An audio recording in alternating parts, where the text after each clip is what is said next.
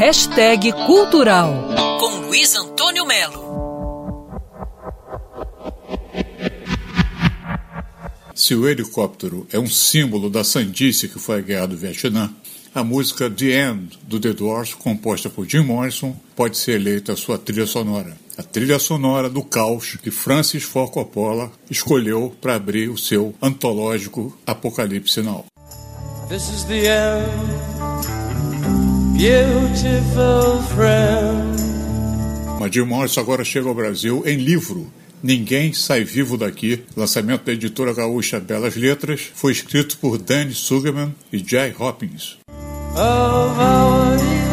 O livro mostra Jim Morrison em toda a sua complexidade. Cantor, filósofo, poeta, delinquente, o fundador do The Doors, protagonizou uma das histórias mais emblemáticas do rock. Isso aí não tem dúvida. Uma tragédia contemporânea que o levou à condição de lenda. Mas os autores deixam claro nesse livro que a opção do Jim Morrison sempre foi pela vida e não pela morte, como alguns definem por viver intensamente, por acreditar que as luzes licérgicas levariam a uma outra condição, parece que ele exagerou na dose e acabou morrendo em Paris em 1971. Esse livro levou sete anos para ser feito, virou um clássico com mais de 2 milhões de exemplares vendidos nos Estados Unidos. De Morrison, ninguém sai vivo daqui.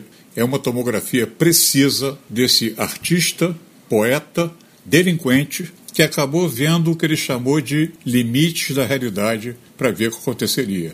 E o que aconteceu, infelizmente, não foi o que a gente esperava.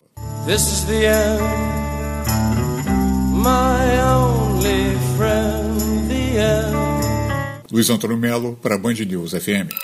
Quer ouvir essa coluna novamente? É só procurar nas plataformas de streaming de áudio. Conheça mais dos podcasts da Band News FM Rio.